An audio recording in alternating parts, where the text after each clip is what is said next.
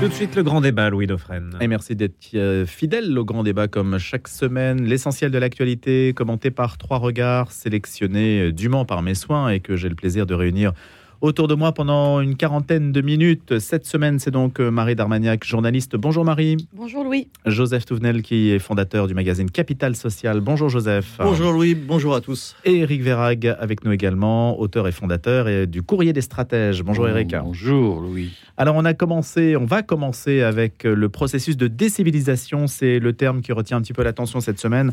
Emmanuel Macron a dénoncé les comportements irresponsables qui tuent lors de l'hommage aux trois policiers victimes d'un chauffard. Il a appelé au respect de ceux qui risquent leur vie pour les autres alors que le débat monte face aux violences répétées visant agents publics et élus. Ça concerne donc euh, plusieurs, euh, euh, plusieurs types catégories hein, de personnes, de représentants publics, hein, qu'il s'agisse des maires ou des policiers. Quelles leçons, quelles analyses peut-on déjà tirer de ce terme de décivilisation? Joseph, Eric, on va commencer avec vous, Marie. Alors effectivement, euh, Emmanuel Macron a employé ce mot euh, hier pour parler des, violences euh, qui... On peut parler de l'ensauvagement de la France. C'est par ailleurs le titre d'un livre de Renaud Camus en 2011, écrit en 2011. Donc évidemment, la gauche a sauté sur l'occasion. pourquoi? Parce que pour crier à la diabolisation. Pourquoi? Parce que la gauche ne supporte pas l'effet boomerang du réel qu'elle se prend en pleine face. Et on a vu des réactions d'Edoui Plenel, de Mathieu Slama, etc. Donc la gauche s'offusque et s'affole. De l'emploi du terme. De l'emploi du terme par Emmanuel Macron. Euh, qu'est-ce que qu'est-ce que c'est qu'en fait euh, ça, ça, comment dire ça appelle quoi euh, comme réflexion? Eh bien la civilisation des mœurs c'était l'adoucissement, le raffinement des mœurs, le savoir vivre, des manières qui n'étaient en forme en fait que la forme et l'expression, la charité chrétienne. C'était aussi au cours des siècles une mise à distance des pulsions, y compris violentes. Aujourd'hui, on bon, est cela dit, on, a eu des époques très violentes par le passé. Hein. Absolument, mais elles étaient contenues et en tout cas réprimées. Euh, aujourd'hui, on est passé de la pratique du savoir-vivre, dont le pilier est le respect des autres, à l'idéologie du vivre ensemble, dont la valeur suprême est la liberté individuelle sacralisée et qui est surplombante. C'est ainsi qu'on arrive à la tyrannie des minorités. Et on peut franchement euh, s'offusquer, je vais vous dire, en fait, de ce qu'a dit Emmanuel Macron, parce que euh, on, Mais on a l'impression, vraiment Marie, dans le en même temps. C'est une prise de conscience, hmm. oui, et après. On a l'impression que chaque fois qu'il ouvre la bouche, il se fait taper dessus, en fait. Un peu, non?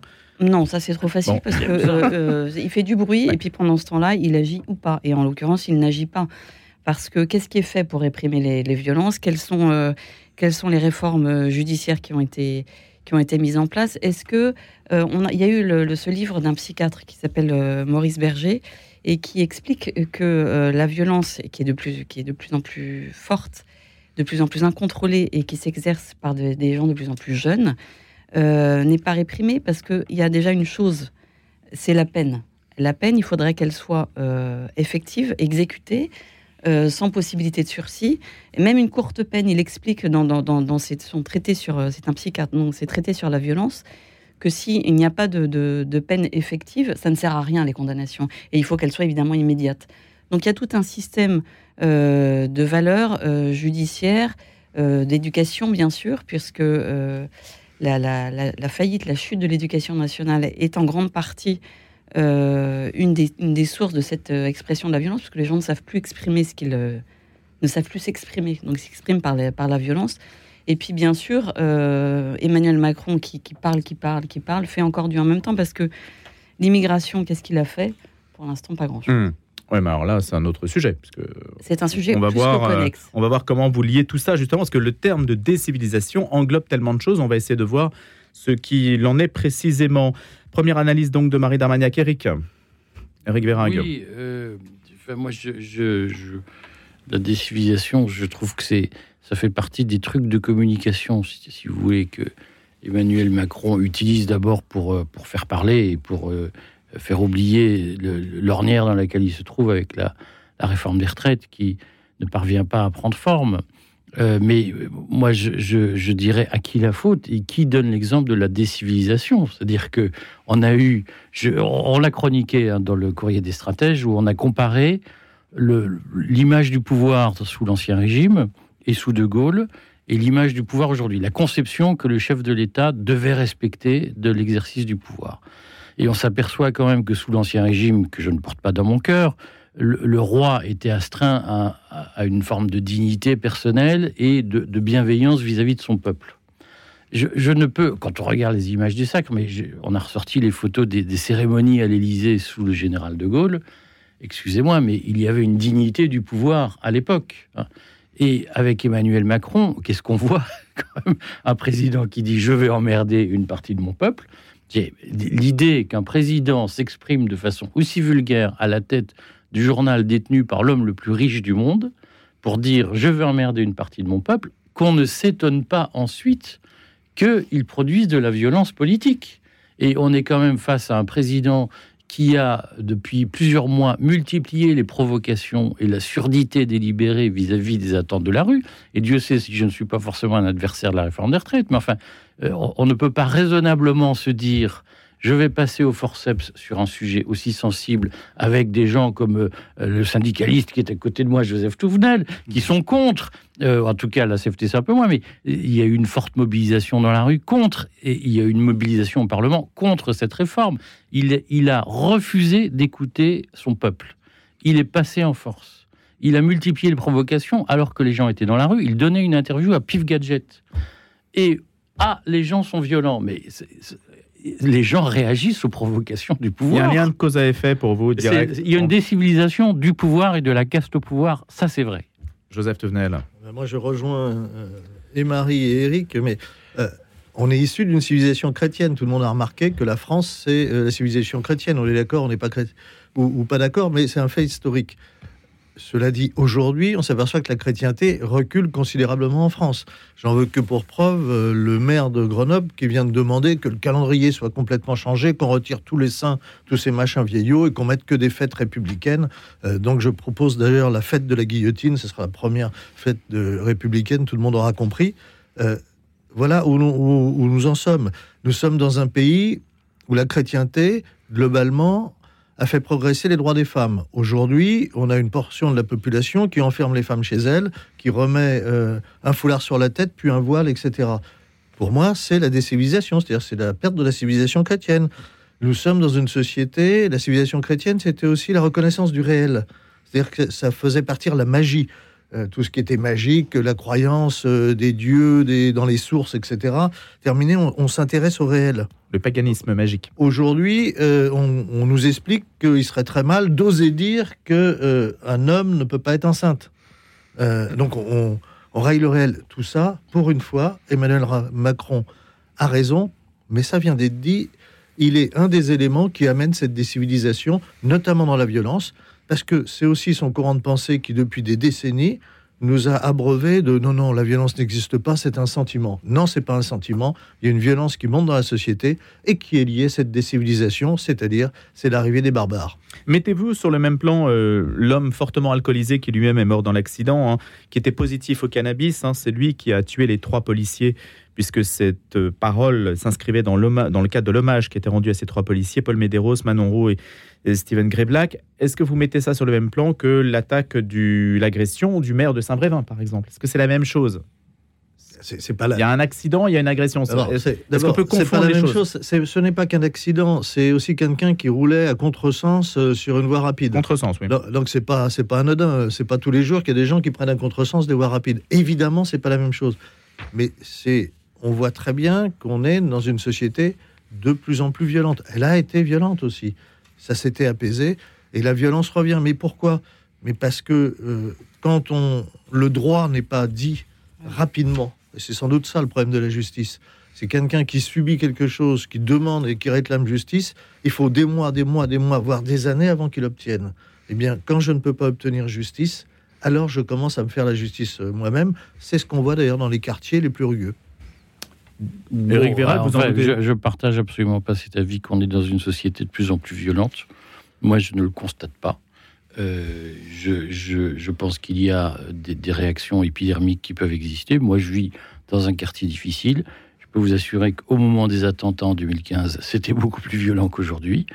Euh, et j'ai fait des manifs euh, contre les retraites, j'y ai assisté.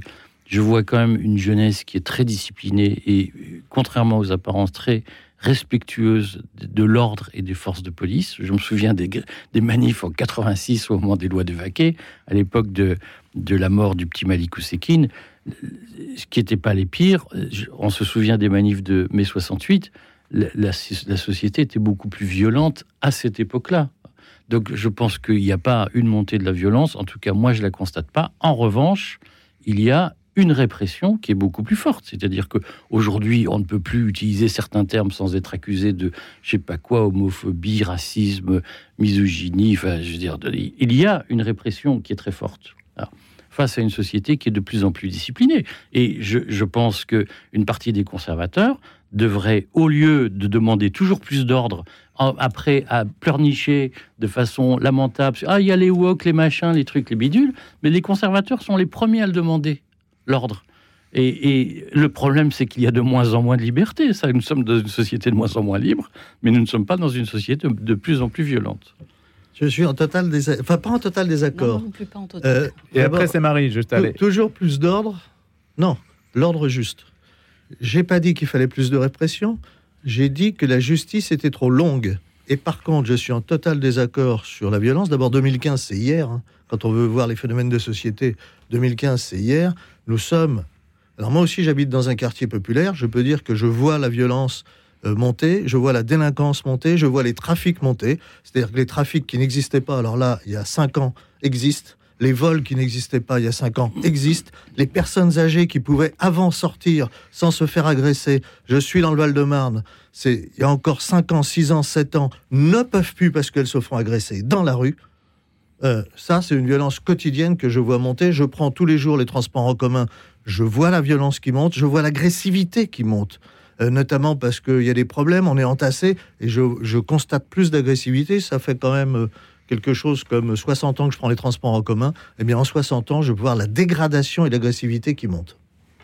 Marie Darmagnac? Moi, je suis d'accord avec vous là-dessus. qui, n'a pas autour de soi des gens qui se sont fait agresser, voler, Parlez un petit peu plus fort, Marie. Il y, en a enfin franchement, euh, partout, il y a une, comment dire, une, une dégradation des relations interpersonnelles en fait entre les, entre les, entre les Français. Et ça, ça, euh, il y, a, y, a, beau avoir eu euh, les, fêtes des voisins pour un espèce de plaquer quelque chose d'un peu artificiel pour restaurer un lien entre les gens, les, gens sont extrêmement méfiants les uns vis-à-vis des autres, et c'est lié à cette, à cette quand même à cette montée de la violence, mais la petite violence quotidienne, mais elle est, elle est un peu permanente et et partout. En revanche, là où je suis euh, tout à fait d'accord avec vous, euh, c'est que moi, je ne suis pas pour, effectivement pour plus d'ordre, parce que dans ces cas-là, il, devient, euh, comment dirais-je, arbitraire. Et ça, n'est plus, ça n'est plus l'ordre. Effectivement, ce sont des limitations à liberté.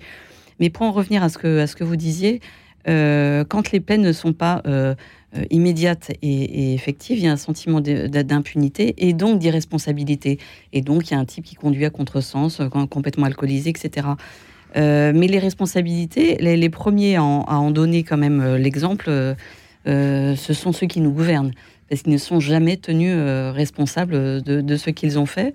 moi, j'en veux pour preuve quand même beaucoup de, ne serait-ce que la gestion du Covid, dont on n'a pas encore tiré les, on n'a pas encore vraiment sur un plan officiel et institutionnel tiré toutes les toutes les conséquences et, examiner vraiment tel que comment ça a été fait.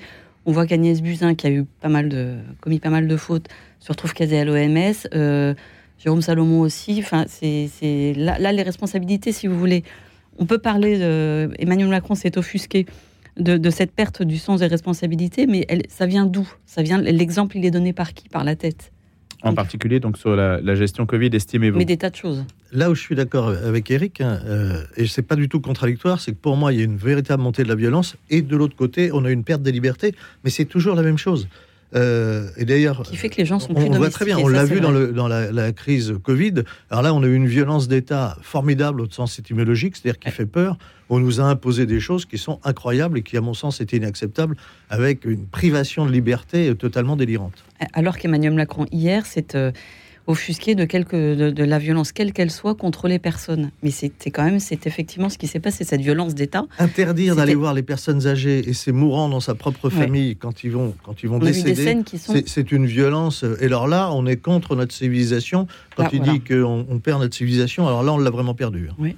Euh, là-dessus, Eric Vérac, vous êtes d'accord? Oui, oui. Mais moi, je pense qu'aujourd'hui, la violence. On sur la gestion Covid euh, Ah oui, moi, je, je pense qu'on nous a expliqué qu'il y avait une violence légitime d'État Je pense que la violence de l'État est illégitime lorsqu'elle viole les libertés. Et le, Covid a été une opération de d'étouffement des libertés.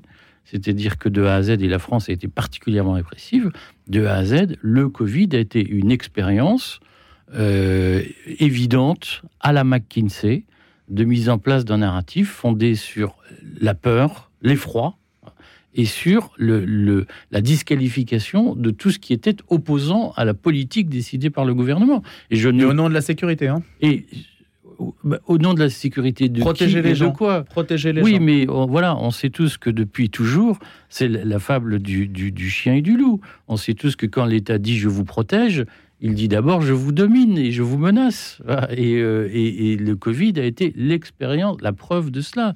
Dire que reste à démontrer l'efficacité des politiques. Moi, je lis les rapports officiels qui ont été cachés d'ailleurs assez longtemps sur la gestion du Covid. On s'aperçoit que ça a été un vaste bordel et que l'État a fait preuve de son incapacité à gérer efficacement la crise. Des pays, euh, plein de pays dans le monde n'ont pas géré de façon aussi répressive et s'en sont beaucoup mieux sortis que nous. Donc, euh, bien entendu qu'il y a aujourd'hui euh, l'utilisation du prétexte sanitaire pour étouffer les libertés et pour mettre en place un système encore plus dominateur que celui qu'on connaissait avant. La Grande Mosquée de Paris a demandé au pouvoir public euh, des éclaircissements sur les circonstances qui ont conduit plusieurs chefs d'établissement scolaires à recevoir une demande d'évaluation du taux d'absence des élèves. Ça s'est passé le 21 avril, c'était le jour de la fin du ramadan, l'Aïd el-Fitr, et ça s'est passé aussi à Toulouse et à Montpellier. C'est donc euh, flicage, le flicage ou le fichage ou, euh, je ne sais pas, l'évaluation, on ne sait pas bien, D'ailleurs, euh, il y a une controverse aussi sur les termes hein, là-dessus, hein, puisque le ministère euh, de l'Intérieur s'est défendu de vouloir évidemment ficher les gens. Il a demandé dans certaines académies une évaluation du taux d'absentéisme à l'occasion de l'Aïd el-Fitr, mais ni tout fichage. Qu'est-ce qu'on peut conclure de cette histoire qui a quelque peu euh, fait parler d'elle? Joseph Touvenel, Éric Verrag et Marie Darmagnac. Joseph. Ben, les, les mots ont un sens un fichage et euh, on met un nom, un prénom, éventuellement une adresse sur quelqu'un. Là, ça s'appelle faire des statistiques. C'est-à-dire qu'on demande de savoir en gros combien d'élèves étaient absents au moment d'une grande fête euh, musulmane. Pour ceux qui ne l'auraient pas remarqué, on nous fait la guerre. C'est-à-dire que pas les musulmans, les islamistes. Mais il se trouve que tous les islamistes sont musulmans. Les islamistes nous font la guerre. On a en quelques années plusieurs centaines de morts, des milliers de blessés en France pour ceux qui ne ne s'en rappelle plus. On a euh, des enfants dans une école juive qui sont mis à mort parce que juifs, par un islamiste. Rappelez-vous Nice, combien il y a eu de morts, combien il y a eu de blessés. On nous fait la guerre.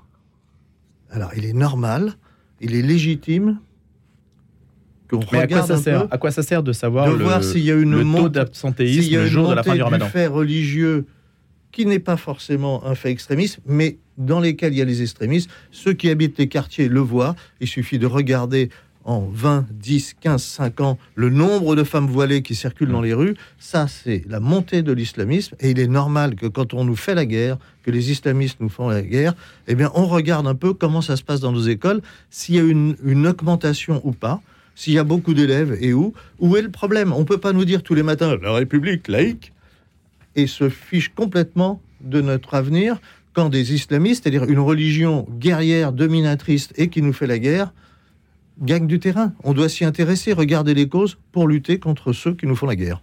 Éric Verrag. Tu sais, moi, je, discutais ce week-end avec un, ami euh, qui est très pratiquant euh, et, qui veut faire l'école à la maison. Et qui me dit, euh, mais il quitte la banlieue parisienne pour aller s'installer ailleurs. Il me dit, mais en banlieue parisienne, on est très surveillé c'est plus facile de trouver des, de rentrer dans les cases de l'école à la maison en province euh, qu'en région parisienne. Euh, je crois qu'on ne peut pas, Joseph, euh, appeler de ses voeux des mesures répressives contre les autres et les regretter lorsqu'elles s'appliquent à nous. Soit, à un moment donné, on est pour les libertés de sa propre communauté et on les accepte pour tout le monde, soit on accepte la répression contre les autres et on ne regrette pas lorsqu'elle s'applique à nous. Et aujourd'hui, je ne comprends pas que les catholiques ne comprennent pas qu'ils seront les victimes de, du flicage religieux qui existe, qui a été validé au Conseil d'État par un décret de, décembre, début décembre 2021, que qui autorise le fichage philosophique des Français, des gens qui habitent en France. Je ne comprends pas que les catholiques ne comprennent pas qu'ils seront les premières victimes de ces mesures répressives. Les- ce que tu indiques, c'est un risque qu'il ne faut pas nier. Non, c'est une réalité. Non. On n'est plus dans le risque, Non, on non. est dans la réalité. Regarde ce qui s'est passé pour le mariage pour tous. Ils ont tous été fliqués et tous fichés. C'est un risque. Mais le premier des risques aujourd'hui, c'est les centaines de morts, ce sont les attentats, c'est la montée, ce sont ces femmes qui sont Demande enfermées à chez ceux elles. qui ont été mis en garde à vue pendant le mariage pour tous si c'est un risque ou si c'est une réalité. J'en reviens là. Mais, enfin, je me remets dans l'histoire. Parce que moi, je suis frappé par voir les similitudes. Quand on avait la montée du nazisme, eh bien, si on faisait un fichage, enfin, pas un fichage, c'est des statistiques d'ailleurs, des statistiques pour voir comment l'idéologie antisémite gagnait dans notre pays, eh bien, je pense que ça aurait été bien. Eh bien, j'associe l'islamisme à ce risque-là. Après, il y a toujours, effectivement, il faut être vigilant. Effectivement, on a tendance à enfermer les religions, mais là, on ne parle pas de n'importe quoi, on parle de l'islamisme, on parle même pas de l'islam en général, on parle de l'islamisme en particulier, qui a un risque réel, avéré, avec des gens qui sont égorgés, qui sont attaqués. Et donc, à un moment donné, eh bien, il faut bien prendre des mesures. Le problème quand on prend des mesures de ce type, c'est que ça ne déborde pas. À nous d'être vigilants, à nous de lutter, mais euh, je pense que là, le gouvernement fait son travail pour la sécurité des Français.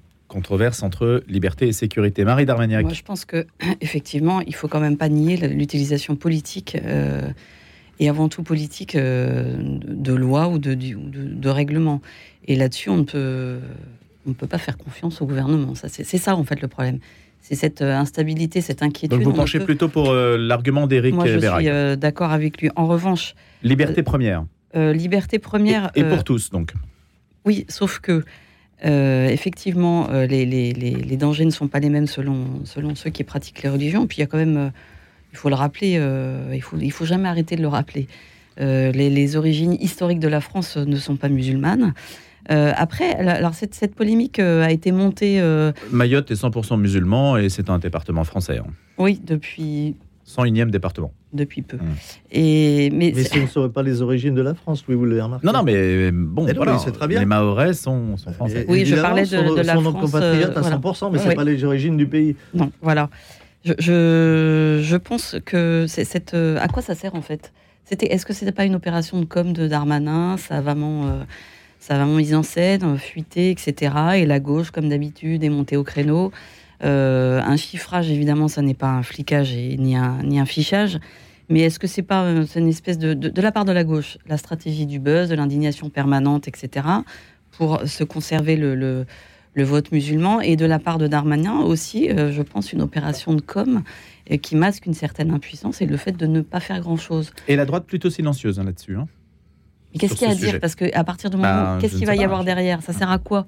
En sachant que les, les sondages le disent et, les- et, euh, sondage après sondage, il y a euh, 57% des jeunes musulmans qui considèrent que la charia est plus importante que les lois de la République ou de, ou de la France. On va rester sur ce chiffre pour cette première partie du grand débat. Merci Marie, Eric et Joseph. On se retrouve dans quelques minutes euh, avec d'autres sujets après les infos de Simon Tatro. Nazareth, Capharnaüm, Tibériade, Bethléem, Jérusalem. Partez découvrir cette terre sainte. Venez à la rencontre du Christ et entrez dans les évangiles. Différents pèlerinages organisés par Ictus Voyage avec un départ tous les mois à partir de 1295 euros. Contactez Ictus Voyage au 01 41 12 04 80 ou www.ictusvoyage.com. Ictus Voyage. Gardez le sens, voyagez autrement.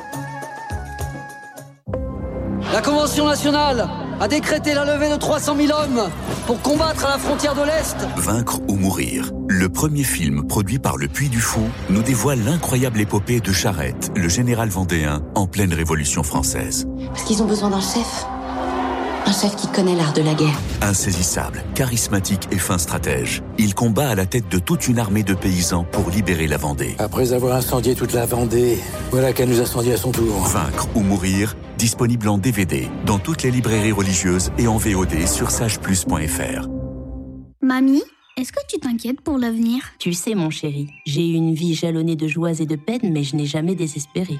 J'ai toujours eu cette lumière d'espérance en moi. Et comment on la trouve, cette petite lumière, mamie? C'est l'Église qui me l'a transmise. Elle m'a donné envie de croire à la victoire de la vie. Mais ne t'inquiète pas, cette petite lumière ne s'éteint jamais. Tu l'as toi aussi. Génial Merci mamie Comme une évidence, je veux transmettre l'espérance. Je lègue à l'Église. Rendez-vous sur jecroisjelègue.catholique.fr. Et les infos de 8h avec Simon. Merci Clément le distributeur en difficulté financière Casino, en parallèle de l'officialisation de son entrée dans une procédure de conciliation, a annoncé ce matin qu'il allait céder un certain nombre, qu'il n'a pas souhaité préciser, de magasins au groupement Intermarché, troisième acteur de la distribution alimentaire en France.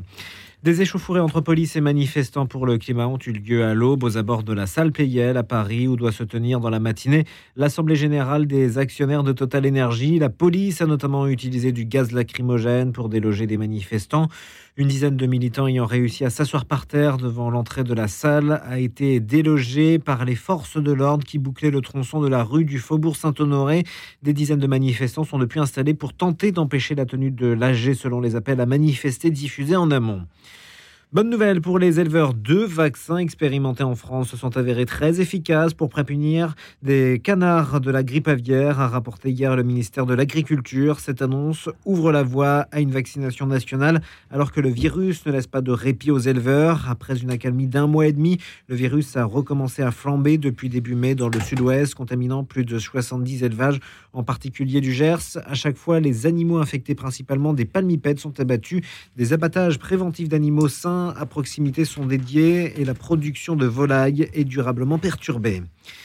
Les usagers détenteurs d'un abonnement Navigo des lignes RER et Transilien exploitées par la SNCF auront droit à des dédommagements entre 10 et 91,30 euros en raison des grèves qui ont touché le réseau dans le cadre de la contestation de la réforme des retraites. C'est ce qu'a annoncé hier Île-de-France Mobilité qui administre les transports en commun dans la région. Plus de 2 millions d'usagers abonnés devraient être éligibles à un remboursement, indique dans un communiqué l'autorité régionale des transports. Une plateforme de dépôt des demandes de remboursement sera mise en place en juillet 2023, promet IDFM. Le mouvement social contre la réforme des retraites a provoqué de fortes perturbations dans les transports ces derniers mois. La menace a été mise à exécution. Le président de la Biélorussie, Alexandre Loukachenko, a affirmé hier que la Russie avait commencé à déployer des armes nucléaires sur son sol. Ce déploiement avait été annoncé le 25 mars par Vladimir Poutine. Le chiffre d'affaires des jeux d'argent a atteint en France la somme record de 12,9 milliards d'euros en 2022, soit une hausse de 20% sur un an portée par les casinos selon les données publiées euh, hier par l'autorité nationale des jeux. Si les opérateurs titulaires de droits exclusifs représentent toujours plus de la moitié de l'activité avec 64% du produit brut des jeux, les casinos ont connu une croissance de leur chiffre d'affaires de 130%. Et puis le Festival de Cannes touche presque à sa fin ce soir avec la projection des deux derniers films de la sélection officielle, dont The Holoc de Ken Loach, 86 ans, doyen de la compétition. Le Britannique est en lice pour une troisième palme d'or, ce qui serait inédit. Le grand débat. Le grand débat. Louis Dauphren. L'Amérique fait partie de notre quotidien. On n'a pas vraiment le sentiment qu'elle soit absente. Et pourtant, on parle du grand retour de l'Amérique. En tout, en tout cas, c'est Ron DeSantis qui se présente donc à la primaire américaine, qui va peut-être euh, prendre la place de Joe Biden. On ne sait pas. On verra ce que dira l'élection. Il faut déjà qu'il se place en concurrence donc avec Donald Trump, qui est aussi dans son camp. Ron DeSantis, donc nouvelle figure du conservatisme américain, est-ce d'ailleurs un candidat, le premier candidat de l'Amérique anti-woke? On sait qu'il y a des fractures très fortes outre-Atlantique. On va mettre cela en débat avec nos trois regards ce matin sélectionnés, celui de Marie Darmagnac, Joseph Touvenel et Eric Verrag. On va commencer avec vous, Eric, là-dessus, sur Ron DeSantis. Oui, je, crois que d'abord, euh, on est loin de tout savoir et de tout comprendre de la vie politique américaine et elle va tellement vite que euh, on n'a jamais le temps de, savoir. Par exemple, l'attaque du Capitole reste toujours un mystère. Les conditions d'élection de Joe Biden restent toujours un mystère.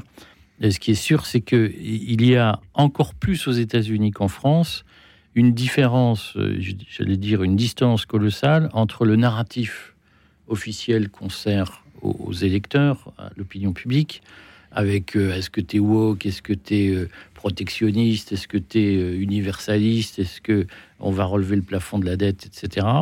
Il y a une différence entre ce narratif-là et les sujets de fond qui expliquent l'architectonique des plaques politiques.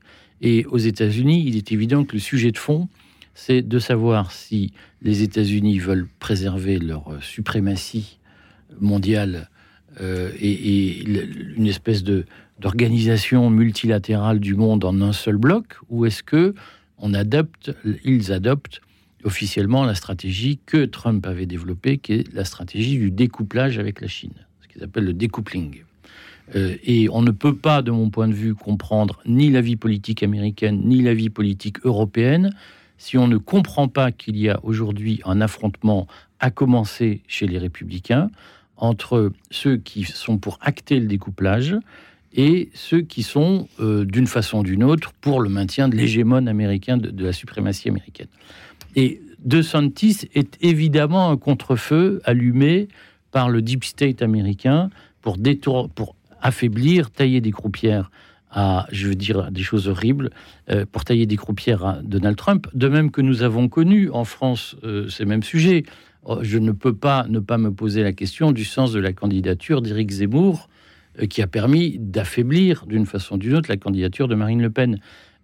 Et, on voit bien que ces questions géostratégiques, en réalité, sont les clés d'explication d'un certain nombre de narratifs où à un moment donné, on se dit, quand on gratte, mais c'est pas possible. Donc moi, mon sentiment, c'est que dans tous les cas, euh, il y a 30-40 ans, l'impact d'un affrontement dans les primaires entre deux candidats républicains sur la vie politique européenne était bien moins important qu'aujourd'hui.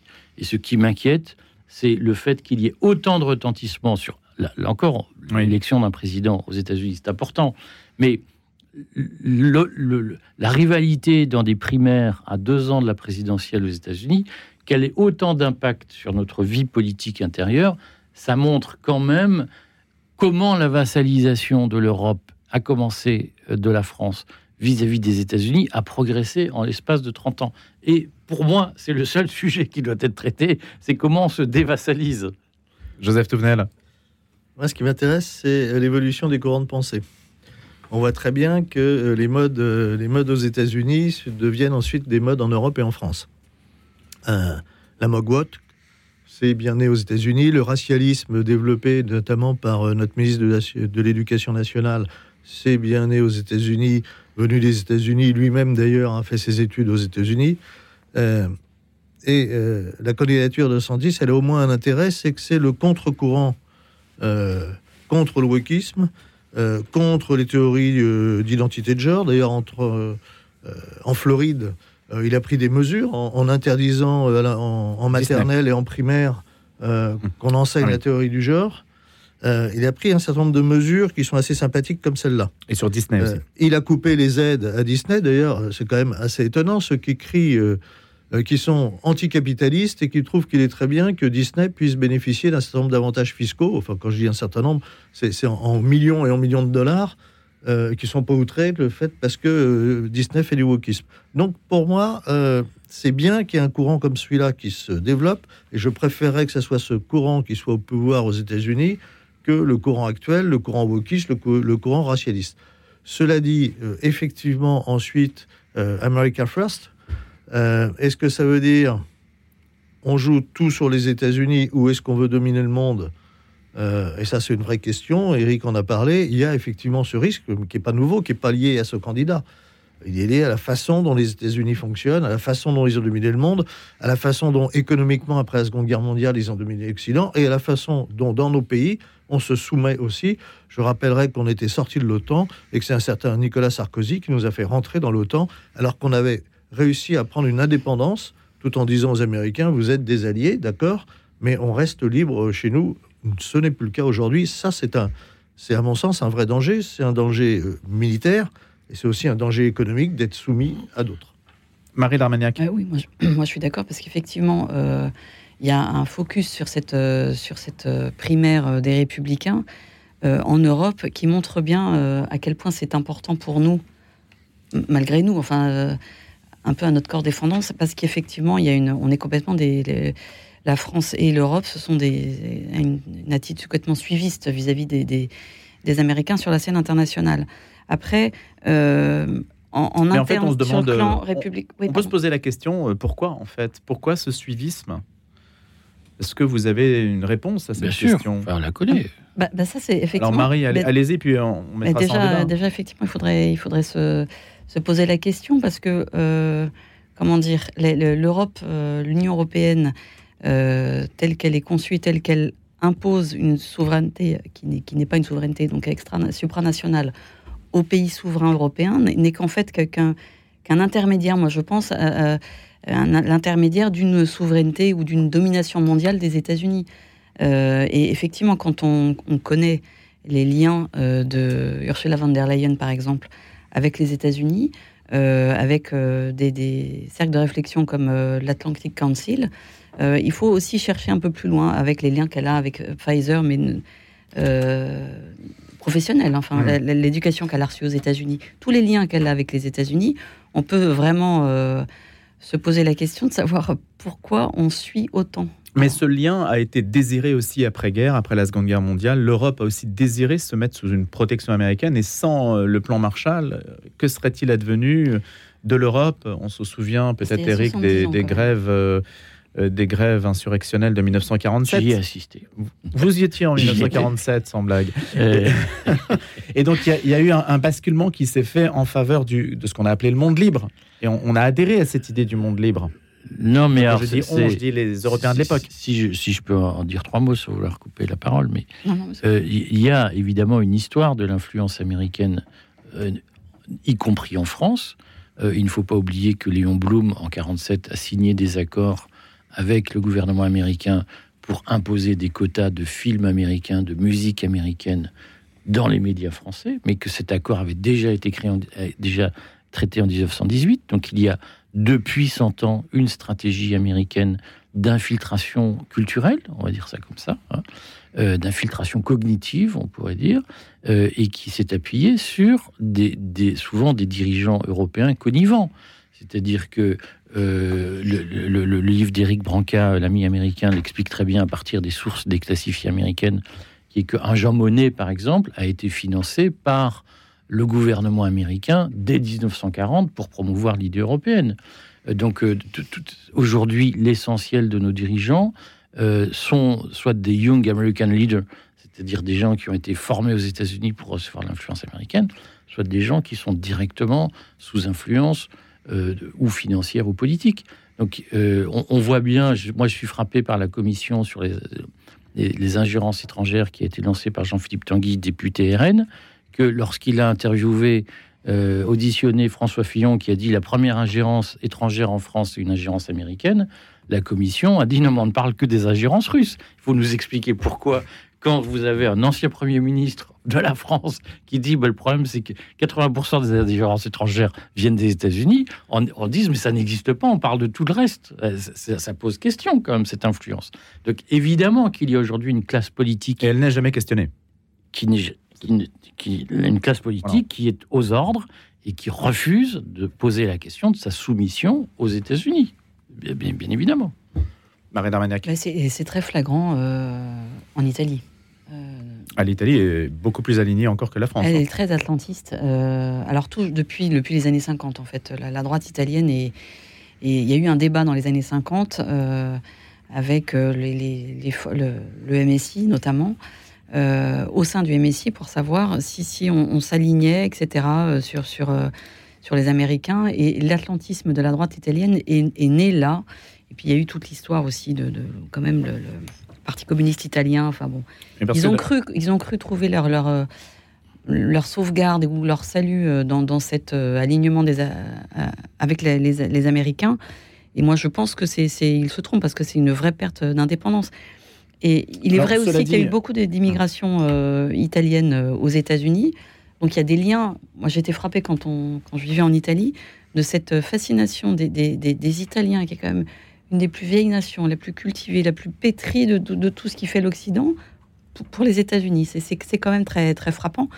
Euh, la, la, France n'est pas, pas à ce point-là. Alors, cela dit, la population française. Entre d'un côté euh, Xi Jinping, Erdogan, euh, Poutine, euh, bah, ça donne pas non plus forcément très envie aux opinions publiques occidentales de se rallier à ce type de figure tutélaire. Donc, par contraste, les États-Unis gagnent aussi en séduction parce qu'on n'a pas forcément envie de se retrouver dans des sociétés plus autoritaires. Il y a, l'histoire quand même, l'histoire récente, c'était il fallait mieux être dans l'Occident et dans le camp du côté des États-Unis que dans le camp soviétique. hein. Si j'avais Voilà, été dans le camp. contraste, chaque fois, les États-Unis l'ont emporté. c'est un peu logique. Non, mais euh, Il y a eu la guerre froide, bien on sûr. fuyait vers les États-Unis. Déjà, hein, ça, voilà. ne- ça, ne l'oublions pas. Les pays de l'Europe de l'Est sont très marqués, donc sont euh, très américanophiles, mais pour une raison simple, c'est parce qu'ils ont rêvé à une, à une- une espace de liberté, en partie une fausse liberté, la liberté de consommation. Euh, effectivement, ils ne pouvaient pas consommer, ils ne pouvaient rien acheter. Alors, euh, quand pendant six mois, on peut acheter qu'une paire de chaussures droites, euh, on est content de pouvoir aller dans un supermarché. D'ailleurs, on ne sait pas choisir, c'est très intéressant. Au départ, quand ils sont venus, qu'ils ont vu les supermarchés, ils étaient affolés, il y avait trop de choses, ils ne savaient pas, ça, c'était pas possible. Euh, donc ça, ça marque. Ça marque euh, très fortement. Et puis, il suffit d'aller en Normandie, de voir les, les tombes des soldats américains. Donc on, a- on peut avoir une reconnaissance pour les boys, mais j'avais eu la chance de rencontrer le sénateur Kennedy, Ted, et qui avait dit cette chose très juste. Il m'avait dit, nos boys, nos garçons ne sont pas morts pour des cours de bourse. Et en fait, les Européens n'ont pas su reprendre l'Europe, refaire l'Europe, parce qu'on se fait dominer financièrement et culturellement par les États-Unis, qu'on ne doit pas voir comme des ennemis, comme des adversaires. Mais aujourd'hui, on voit très bien que les États-Unis sont un danger pour notre peuple société et pour notre civilisation. C'est pas la même. Cette civilisation américaine anglo-saxonne n'est pas notre civilisation européenne. Et il y a là, euh, et nos élites, effectivement, nos élites, eux, sont pris dans ce courant. Alors, euh, Et pourtant, on, on, écoute. évoquait euh, l'Italie, on évoquait Ron DeSantis. DeSantis, il faut savoir que tous ses, ses parents, grands-parents, euh, etc., sont, euh, sont italiens. Euh, Qu'en reste-t-il dans les élites américaines? Euh, on, on voit certains qui sont plus, plus européanisés que d'autres, mais le grand courant, c'est le courant des affaires. Le grand courant, c'est ces cercles de réflexion et de décision qui sont euh, contrôlés en grande partie par les Américains et qui sont en train de nous mettre dans ce basculement de société où euh, il n'y a plus que le matérialisme qui l'emporte et où on chasse aussi ce qui est notre société chrétienne parce que ces gens-là sont totalement antichrétiens. Il ne faut pas, faut pas non plus euh, le perdre de vue. Qu'est-ce qui vous permet de le dire? Mais regardez, euh, qui soutient le wokisme? Le wokisme, c'est particulièrement chrétien Ah, Je ne sais pas. je- le, je racialisme, c'est-à-dire que considérer quelqu'un en fonction de sa couleur, c'est chrétien. Et pourtant, tout ça gagne. Et, et derrière, il y a des fonds américains qui sont très très importants. Euh, donc voilà, c'est ce qui me permet de le dire.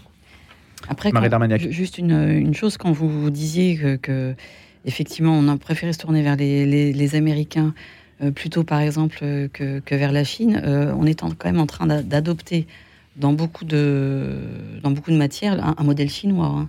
Un modèle de contrôle des populations qui est, qui est directement issu du, du modèle chinois. Il va y avoir des systèmes pour le, les Jeux Olympiques de reconnaissance faciale, etc., pour soi-disant pour la sécurité, l'utilisation des drones par les forces de l'ordre dans les, dans les manifestations, etc. Je ne sais pas si c'est très libéral. Voilà. Ou alors c'est le paroxysme du libéralisme Que- que- et qui aboutit au, toti- au totalitarisme. Ça fait. rejoint votre. D'abord, le mot libéral, je ne sais plus trop ce qu'il veut dire, mais Oui. euh, je, je- je serais. Si, si je constatais chaque jour que le modèle américain était aux antipodes du modèle chinois, je serais rassuré. Le problème, c'est que je vois plus très bien la différence. Alors, il y a probablement moins de violence politique arbitraire aux États-Unis qu'en Chine, mais sur le fond, euh, il y a aujourd'hui, vous parlez de reconnaissance faciale, c'est un excellent sujet parce que c'est une technologie liberticide. Il y a aujourd'hui une concurrence féroce entre les franco-américains d'un côté et, et les Chinois de l'autre pour être le leader de la reconnaissance faciale. Vous voyez qu'en France, on a validé une loi euh, qui autorise pour les JO 2024 l'utilisation de la reconnaissance faciale par Et après drone. Et après Et évidemment que ce sont des lois cliquées. Une fois qu'on les a passées, on ne revient jamais dessus. Donc, vous parlez de la Chine à juste titre sur ces, ces- ces technologies ou ce- ces de contact tracking, contact tracing, comme on dit, qui sont liberticides, mais nous sommes les premiers à les utiliser. Et je, je- je ne vois personne s'en offusquer. Ah, Et aujourd'hui, en. France, il n'y a plus une manifestation, il n'y a plus une casserolade contre euh, Macron ou un ministre qui ne donne pas lieu à une surveillance par drone équipée d'outils de reconnaissance faciale en temps réel. Et est-ce qu'on vous entend dire c'est pas bien? Mais je viens de le faire. Voilà. Ah oui, mais On est là moi, ce qui ça, me hein, rassurerait, c'est- c'est qu'à un moment donné, euh, tous les gens qui prônent la liberté disent en France, nous avons basculé dans un autre système et il faut le changer.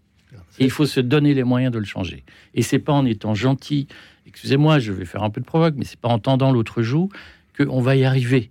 On ne cassera, on cassera des œufs pour faire l'omelette. Et aujourd'hui, je, crois que cette façon de dire ah il faut respecter, il faut respecter la liberté, mais enfin l'ordre c'est bien. Aujourd'hui, nous sommes dans une situation antagoniste et nous avons basculé dans un système où d'ailleurs, je le redis, je le répète, les premiers victimes et les premières victimes de la surveillance d'État, ce sont les catholiques. C'est là où j'ai une différence, c'est euh, on ne peut pas comparer le système totalitaire chinois qui fait qu'un... disent tous les gens qui sont sous influence américaine. Alors je suis sous influence américaine parce que je constate qu'en Chine, si je me revendique comme catholique fidèle à Rome, je risque d'aller en camp. Aux États-Unis, non. Ça, c'est comme la différence que je faisais tout à l'heure entre l'Ouest, avec tous ses défauts, et, l'Est et la dictature communiste. N'oublions pas, en Chine, il y a des gens aujourd'hui qui meurent, il y a des gens à qui on retire leurs enfants, il y a des gens que l'on tue et on vend ensuite leurs organes. C'est fait par le gouvernement chinois. On ne peut pas mettre les deux sur le même plan. Mais c'est vrai que ça ne nous empêche pas, ça ne nous empêche pas de commercer avec la Chine. Je termine. Les, les mettre sur le même plan. Ça veut dire qu'ensuite, je ne peux plus avoir la bonne réflexion sur un danger qui est le danger de la société de la surveillance, qui est un danger réel, mais attention à ne pas confondre l'outil et l'utilisation de l'outil. Ça dépend qui est au pouvoir, comment c'est utilisé. Et dire l'ordre, mais oui, je défends l'ordre juste. L'ordre juste, c'est un ordre équilibré. C'est un ordre qui permet de vivre librement. L'ordre juste est nécessaire. Oui, mais Joseph, quand Eric vous parle d'effet cliquet, la loi cliquet, c'est vrai que. Il y a, mais enfin, ça, c'est la volonté des très difficile de revenir sur des lois de ce type. Mais ça, c'est notre faute collective dans ces cas-là. Non, moi je n'y suis pour rien. C'est ta faute à toi parce que tu défends ça, mais moi j'y suis pour rien. Non, non, quand je dis collective, c'est parce que nous sommes en démocratie, c'est le vote. Ça, je suis d'accord. Mais personne n'a voté ça, ce sont des décrets. Non, mais il y a... et les lois, les lois ont été passées dans l'urgence. Il y a bien des majorités, il y a bien des gens qui sont, il y a bien des gens qui sont élus, il y a bien des majorités, c'est comme ça. Non mais euh, alors, Joseph, arrête. Ensuite, sur l'utilisation, la, la, loi ne peut pas tout. Sur l'utilisation de l'outil. J'ai entendu tout à l'heure que les manifs étaient moins violentes aujourd'hui. Ce n'est pas vrai. Moi, j'en fais depuis très longtemps. Hein. Euh, quand on voit les casseurs sur les dernières manifs, sur les retraites, eh bien, je suis content, je suis heureux s'il y a des drones qui permettent de les repérer et de, de, les mettre hors de nuire. Le problème, c'est l'utilisation qu'on peut faire. Un pouvoir totalitaire, un pouvoir qui va dans le totalitarisme, avec le même outil, on fera des mauvaises choses. Mais c'est pas l'outil qui est en cause. L'outil, mais je, je vous entends une controverse entre l'outil et l'usage qu'on en fait. Hein. Il y a des caméras dans les rues à Paris. Quelle est la différence entre la caméra fixe et le drone? Vous pouvez m'expliquer pourquoi on dit le drone, le drone? C'est l'utilisation qu'on va faire de l'outil. Et cette utilisation, elle doit être regardée de près. Oui, il y a un danger, et il y a un danger évidemment pour tous, y compris pour les catholiques, mais le premier danger, c'est celui, c'est le, policier qui se prend un cocktail Molotov euh, dans la figure. Ça, c'est le premier danger. Je peux vous montrer des photos que j'ai là d'une violence absolue. C'est cette brave dame qui se fait brûler sa voiture, donc corps de voiture. Ce danger-là, il faut l'arrêter et il faut se donner les moyens de l'arrêter. Une chose nous surprend aussi, c'est que ces outils n'empêchent pas les violences. Ils permettent de, repérer les gens. Mais il y a un vandalisme terrible, un vandalisme urbain qui est terrible. Je vous signale que les, les drones n'étaient pas utilisés jusqu'ici. Hein, c'est la dernière manif. Après, après, l'extrême gauche, parce que c'est elle qui est en cause dans ces manifestations, elle est fichée. Ils savent qui c'est, ils la laissent faire. Ben il y a une responsabilité politique. Voilà, c'est ça en fait. Marie Darmaniac. Euh, on peut pas être. Euh, il faut être un peu. Euh, enfin, je veux dire, on peut pas être naïf sur la, question de la volonté politique et l'utilisation de ces outils. Il y a, ok, alors il y aura des, il y a des drones dans les manifestations. Or, je vous parie que la prochaine grande manifestation, il y aura des black blocs. Ils n'auront pas été arrêtés. En revanche, euh, il y a des arrestations euh, préventives. Euh, il y a des, comment dire, on, dissout par exemple le groupe Génération Identitaire qui n'a jamais fait de violence, qui sont en fait. Enfin, sont des extrémistes aussi, hein, quand même, Marie Darmenac. Des extrémistes dans quoi? Mais, mais le, le, dans l'action. Le fait que le, le, fait que les outils sont là, mais qu'on laisse les gens agir, ça, c'est une volonté politique. Mais bien sûr. Donc, de toute façon, euh, on, Donc ça, se, régule. Mais oui, et puis enfin bon, c'est tout, le problème de la chaîne pénale, de la, de la violence dans la société, mais surtout de la question de l'utilisation politique de ces, de ces moyens. Bien sûr qu'on n'est pas la Chine sur le même plan euh, que, que, l'Europe. En revanche, on est en train d'adopter des caractéristiques du modèle chinois. et je ne parle pas, bien sûr, des catholiques. Merci beaucoup à tous les trois. C'était autour finalement de l'ordre de la décivilisation que nous avons débattu aujourd'hui. Merci beaucoup à tous les trois, Marie Darmagnac, Joseph Touvenel et Éric Verrag. Éric Verrag pour le courrier des stratèges et Joseph Touvenel pour Capital Social et Marie Darmagnac, journaliste. Merci et bon week-end. Retrouvez le podcast de cette émission sur le www.radionotre-dame.com.